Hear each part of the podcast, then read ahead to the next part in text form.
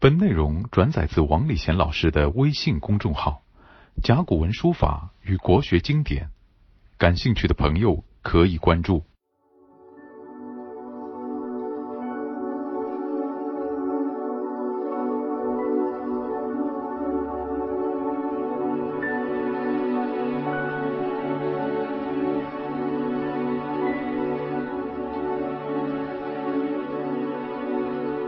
那么刚才我们讲到“无欲则刚”，这是孔子对“刚”的另一种理解。事实上也是如此，不管你是什么人，你有欲望的话呢，他就刚不起来。所以在太平御览有一段小故事，让有一匹宝马，想趁早市呢把这个宝马卖掉。他在市场里面待了三天，没人问津。那么你想想看，他懊丧不懊丧？结果他有办法了，找谁来做代言人啊？找伯乐，伯乐相马的了，是一个相马的专家了。他就跟他讲了，说我一匹好马在这里三天了，没人看，你以后走过来，仗着不认识的，回过头来看看，哟，这匹马很好嘛，你就要这样子好了，哎，他说如果你这样讲了以后，我马卖出去了。我把一招的马的价钱送给你，啊，结果好，第四天了，他又去买马了，叫伯乐就过来了，就张着看一看，嗯，这是一个好马，走了。结果这个马因为给伯乐鉴定过了，所以比平时他出的价涨了十倍。哦，这个代言人这个好啊，于是说他就按照他的约定。把原来想要卖的价钱呢，这点钱呢，给了伯乐了。你想想看，明明是我的马，为什么要给你钱呢？那这里面有欲啊，有欲就不刚了呀。他虽然值这个价钱，但是呢，没有人来问怎么行呢？他还是要请人家帮忙了。嗯，所以我在这里继续讲前面那段话。那在这里呢，我就呢写了一副对联，就是我看到庙里面。很多人去烧香拜菩萨，像有求必应嘛。哎，菩萨这个有求必应啊，我想不可能的吧？如果两个商业对头都去求，你给谁赢啊？给他赢他就输了，不可能有求必应的了。所以我的这个结论，有求必应难矣。有求必应那是很困难的。无欲则刚，诚然。无欲则刚做得到的，你清心寡欲。你就很刚强的，我不向人低头，也不向人弯腰。我吃我的饭，你上你的高级馆子没关系的。所以无欲则刚，诚然。我们有一个成语叫“人到无求品质高”，所以人先要无求。你有求的话呢，就像那卖马的呀，一定要付一点小费给人家。哎，如果你无求，那就无所谓了。所以“人到无求品质高”，这就是孔子的“无欲则刚”的那个说法。关于无欲则刚，在下面呢，编者呢又来了一句了。子贡也，他的一个好学生，他就说了：“我不欲人之家诸我也，我亦无家诸人。”子曰：“次也，次就子贡了。非尔所计也，不是你所能做到的。”那我把这些话呢全部讲一遍。这个子贡呢，接着上面的就无欲则刚嘛。我不欲，我没有什么欲望，但是呢，人之家族是人家加给我的了。这句话呢很有道理。为什么呢？很多人他没有什么欲望，但社会不断的给他加码、加码、加码，我也有这个欲望的。所以我想想，很多的人到日本去买什么马桶盖子啊、抽水马桶，那就是大家都买的话呢，我觉得我本来不想要的，人家都买好了，人之所欲，加是我的呀。所以今天铺天盖地的广告都是人之家族我也，对不对啊？所以从这个解释的话呢，他就说：“我亦欲无家族人，我也不想把我的想法嫁给人家。”这是子贡的说法。那么这个“我不欲人之家族我也”啊，这个社会上到处都是啊。在那个春秋战国时代，有一个会古色，古色相当的好，他以古色。享乐行云，天地动色，哎，漂亮的不得了。那么他听说齐王喜欢音乐的，他结果跑到齐王的门口呢，希望齐王接见他，说我要弹琴给你听，就鼓瑟给他听。结果呢，门卫呢就叫他走走走走走，他不肯，他说我这个东西这么好东西，我一定要给齐王。就等了三年，没人接见，结果他发火了，我这么好东西，为什么呃你们不给我通报？这个门房怎么说？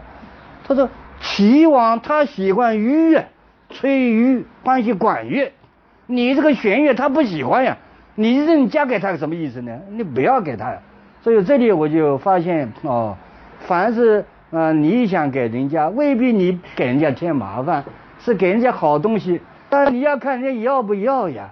所以人家需要你才给他，不需要你不要给他，应该明白这个道理。但是呢，我不欲家族人也的话呢，做得到吧？孔子说非尔所计。就是很难做到的。你活在世上，一定会给人家添麻烦的。那有一个人不给人家添麻烦的，在汉朝的时候，一个叫袁安的人。袁安这个呢，住在洛阳。这一年呢，冬天呢下大雪，这个大雪铺天盖地，变成雪灾了。啊，等到雪停下来以后呢，这个洛阳的令啊，就洛阳的地方第一把手就出来视察灾情了。我看到家家户户在打扫这个门前。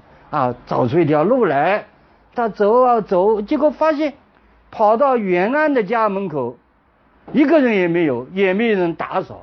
他想坏了，因为袁安是一个贤者了，很有名的。他想他肯定是人是在里面的，所以派人呢把这个血打扫干净进去，把门打开，看到袁安呢僵卧在床上。结果人家就问他：“你为什么不想办法起来找点吃的呢？”就他说天大冷，雪这么大，大家都要忙吃的，根本就没有东西好吃了。这我再一去不增加人家麻烦吗？我不想给人家添麻烦，所以我就睡在这里不动。人家说哦，这是一个了不起的贤者。后来袁安是做大官的，那么这个人他就是不想给人家添麻烦。按照子贡的说法，我亦欲无家诸人。不给人家添麻烦。好了，其实呢，孔子讲的对的，真不是能够做到不给人家添麻烦的。我们看看庄子怎么讲啊？庄子呢，他有一次呢，就讲到列子的事情。列子也是一个道家人物。列子呢，他拜了两个老师，学他们那个长处，学到最后，他可以什么都不依靠，不给人家添麻烦。他出行也不要马，也不要车子，可以乘风而行，所以人家叫御风而行，靠风，一会儿就五日而返了。啊，那么讲到这个事情以后呢，庄子微微一笑，他说呢，虽免于行，虽然在行上面就出行上面既不要马也不要车，不给人家添麻烦，但是你还是要靠风啊，靠风也是给风添麻烦。这句话在现代相当有用啊！为什么？现代人为了自己生活的好啊，他无限占有社会资源、自然资源。就像你吃顿饭就吃顿饭了，叫了一桌子的菜，结果吃不完丢掉，实际上占有了很多的资源。这些资源可以给那些需要的人啊，结果你占有了，所以你占有的多，那人家就没有了。地球只有一个，如果你一个人占有了十个、二十个、一百个人的资源。实际上你就是给人家添麻烦，所以这就是孔子说做不到的道理。关于这个“吉”字啊，我们在这里呢简单的介绍一下。这个“吉”字上面呢画一个人，右下方呢画一个右手，这是加工的“吉”。那么现在的问题呢就这样了，实际上还是一个人一个右手，也就是从背后去够着一个人，够得不够得上呢？够得上叫及，够不上叫不及，啊，就好像是我们考试画一个标准六十分，够上六十分就及格，够不上就不及格。所以及就是从背后抓而碰到人，这是一个很形象的字。好了，因为孔子有这么多的对人处事的思想，所以下面呢，子贡就接着他的话又说了，子贡曰。夫子之文章，可得而闻也。夫子之言，信与天道，不可得而闻也。这句话什么意思呢？他就是子贡呢，听了孔子刚才一番教诲以后呢，他接上来就会说了，当然不一定接上来，是那个编者把它编在一起的。他就说我们的孔夫子啊，他的文章能够听到的，能够明白的。这个文章呢，不是孔子写文章，孔子不写文章的，他编书，他最多的文章大概给《易经》呢做解释的时候写过，其他都是编的啊，编书，比如说《尚书》啊是编的啊，再比如说《诗经》也是编的，所以他的文章几乎没有。那么这个文章什么意思呢？这里我就要解释一下。所以这个文呢，我就写了，就是人身上的纹饰、花纹啊。这花纹很漂亮，还有章呢，就是一把刀在玉上刻章，刻这个花纹，所以刻出来一个在玉上面画在身上，它都是一种有文采的意思，都是与这个章法有关。所谓章法，刻图章、画那个纹身的章法，那是具体的；一抽象化、一灵高呢，就是你为人处事的章法。孔子为人处事，他也很有章法的。就刚才讲的吧，不是说你力气大就是刚，那就无欲则刚，他有章法。那么子贡就讲，哦呦，我们的老师啊，关于为人处事的那种呃人文气质啊，以及他的这种啊一贯的处事的章法，我可以听他解释，我也能够理解的。但是他言性呢，本性啊之类讲到天道的话呢，我没有听他说过，啊不可得而闻也，没有听他说过。那么这两句话呢，我们来详细讲解一下。嗯，所谓文章，我们再说一遍，因为孔子呢，非常的具备人文精神、礼乐修养，所以为人处事的进退言语呢，有文化、具章法，所以这就是文章。所以这种文章呢，我可以去学它。子贡说，我能够理解，可以学他。那这里呢，我们就介绍有一段很有趣的请教孔子对于为人处事的章法的一段话。有一天呢，子夏呢就问这个孔子了，他说：“颜回啊，这个人啊怎么样啊？”孔子就说了：“颜回这个人很信，很讲信誉的，所以不，他这个方面贤于求，比我行。”又曰。就是子夏又问了子贡为人怎么样啊？好，孔子回答他：次也自敏，就是子贡的这个聪明啊，各方面表现的那聪明的劲啊，贤于求，比我行。好了，他又问子路怎么样？子路我们知道是非常勇猛的这个人，所以孔子呢就给他个评价：游之勇，贤于求也。子路的勇猛啊。比我行，好了，最后呢又问子张这个人怎么样？子张就已经接到他学甘露啊，就是学怎么样做官的。结果孔子怎么说呢？他说这个子张呢，他呢装比我行。好了，四个人都比他行啊。结果子夏呢就避席啊，就是从席子上他坐着的站起来，排到旁边去，比较谦虚了，就问了。既然如此，那么这四个人为什么要拜你为师呢？他们都比你行，为什么拜你为师呢？好，这里呢就看到孔子的文章了，就是为人处事的修养和章法。他怎么说呢？很有趣的这一段话呢，就有一点像故事一样的。结果孔子就跟子夏说：“来，你坐，你坐，你不要避席，坐。坐下来以后呢，吾与奴。”我来告诉你为什么他们要拜我为师。他怎么说呢？他说颜回啊，这个人很讲信誉，但是这个信呢，他就不能反，就是不能反过来思考一下该不该信。我想有道理的呀。所以今天有一个非常奇奇怪怪的一个问题，就是嘛？你找一个女朋友跟他谈了很要好。大家也是感情相投，爱情也非常浓烈。哎，有一天这个女朋友问那个男的了，说：“如果我和你的母亲一起掉到水里去，你先救谁呀？好，如果颜回碰到这个问题，他很尴尬的，他肯定以前讲过的啊，我一定为你出生入死，怎么怎么怎么。好了，碰到这个问题怎么办？没法回答。所以孔子讲这个颜回这个性是性啊，他不能反过来思考问题。所以任何事情都要反过来思考问题。想碰到这个问题，根本不要回答呀。这个女的就不配你去爱她了呀。他问的问题本不合道理呀。所以孔子不会出问题，他看具体情况。好了，第二个，他说那个子贡呢，办事非常敏捷，很聪明，什么都会，搞什么都行，但是他不能去，这个去，他不会收敛，就把这个聪明都外露了，你要收敛一下。所以孔子懂得收敛，就人要含蓄。说再有，你说第三个就是子路啊，很勇敢，对吧？很刚毅，但是他有一个缺点呀，勇是勇啊，他还缺少一个这个字，胆怯。你勇敢的话，碰到这个事情，你觉得这个不能做了，你有有胆怯的心理，就好像开汽车有发动机还有刹车呀，你没有刹车的话，你撞得头破血流。所以他是这个意思。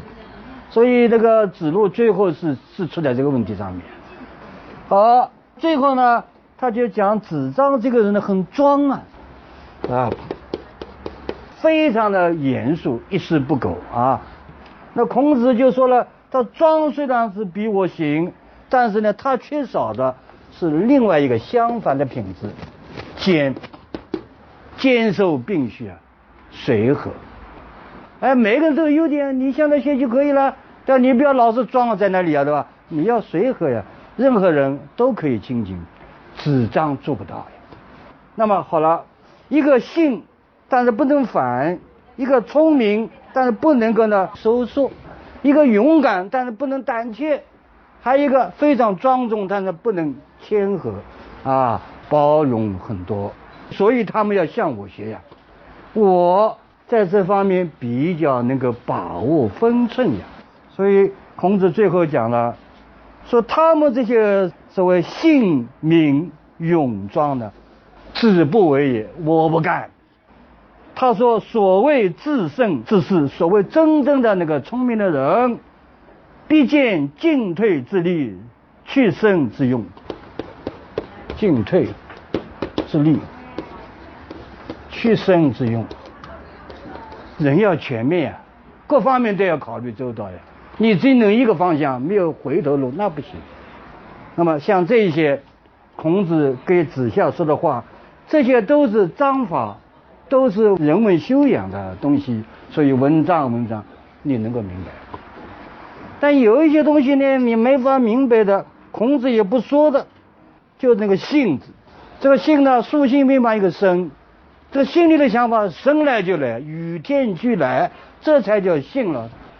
这个性呢，中国人对于人性的说法都不一样，所以孔子不说了。孟子讲人性善，但倒过来也是儒家的后代。荀子怎么说呢？荀子说人性恶。啊，你一定要后天教育，一定要学习，然后才能够去向善。这是荀子的说法。还有一个杨子，叫杨朱，说人性不善不恶，就好像地上掘沟一样的，掘东这个水叫东流，掘西朝西流，所以无所谓善恶，就看你怎么引导。好了，你说哪一个对呀？都有道理。所以孔子呢，他比较搞得清，他不说。所以像外国基督教，他就。人生而有罪，那就人性恶了。哎，那佛教呢说是见性成佛，他说善了，所以这个很难说。所以呢，我们的老子讲的好，呃，道可道，非常道，就是讲了这个天地的道理啊。所以下面讲的不仅是言性，他天道也不说。我说天道就是人性了，人性就是天道了，因为人们是自然的产物。所以他的内心实际上是天道所造成的呀。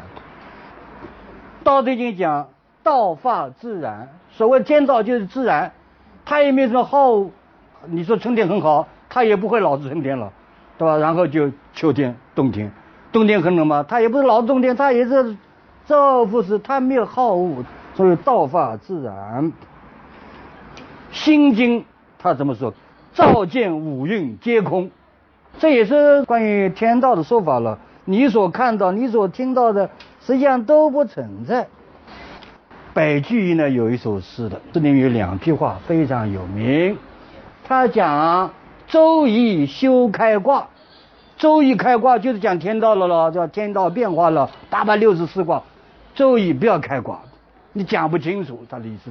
下面一句话，陶琴不上弦。陶渊明他不是五欲则刚吗？他不想为五斗米折腰了。那么他的心性中有的，人中有那个情怀的了。采菊东篱下，悠然见南山。一旦高兴了，他也欢喜喝酒。酒喝了，兴致一来，那是从本性出发了。他有一种情怀要抒发的时候呢，他就拿一张琴出来。这个琴没有弦的呀，他不用弦的。为什么不用弦啊？有弦就有声音，有声音那就什么？哎，受想行识了都不存在了，他不要声音。这个一段是记录在什么？是南朝梁萧统写的《陶渊明传》。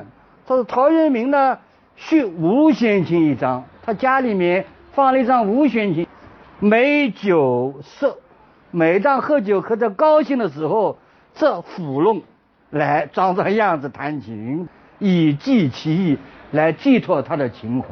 这个情况没法说的呀。所以没法说嘛，他就不谈声音呀。所以不要声音，这是他的高明之处。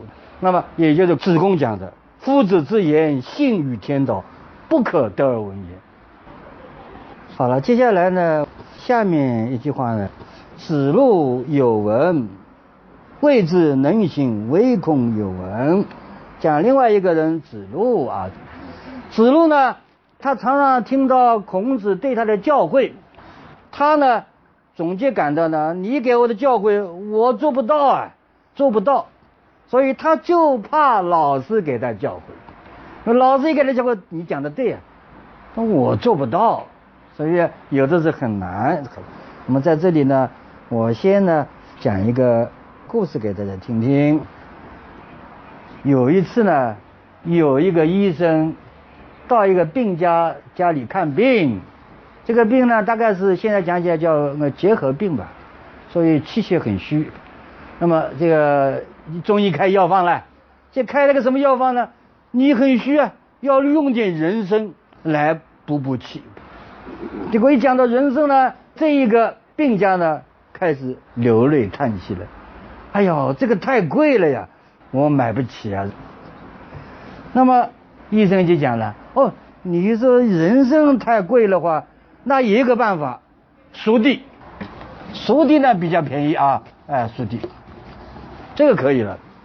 结果他呢又叹气，摇头叹气，还是太浪费钱了。他说：“我还是去死吧。”那么那个医生讲，他肯定是吝啬，所以就炸他一炸。他说：“我有一味药可以治你的病的，用什么？用干狗屎，干了的狗屎。”啊，然后呢，就拌这个黑糖，把它搅一搅，那你就可以代替人参或者代替熟地了。就这个人怎么说？哎呦，他说好是好啊，他是不是用一味药？黑糖不要，就是干狗屎行不行？对吧？哦，他说可以啊，可以啊。那我要说这干什么呢？就是说一个人啊，他的江山易改，本性难移啊。所以人一辈子定下来的他的生活的格调，他的处事方法，他是很难改变的呀。拿这个来看，那个子路啊，一直很勇猛的。所以孔子对他教诲的多少是要往后退，要胆怯一点，他做不到呀。所以孔子的话呢，他都很应付的，很同意他这话的，但是做不到。所以他这里讲了这句话：子路有闻，未之能行。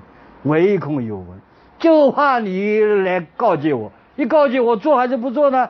做，我这个老习惯做不到；不做，你讲的对的呀。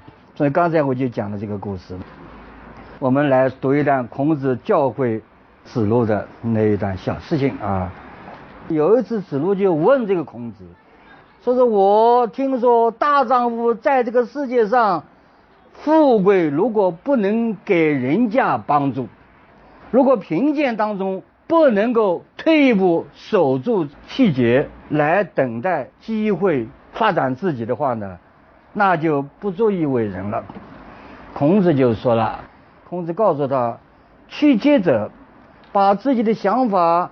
能够收敛的话呢，那是有所等待，等待机会了，所以有待。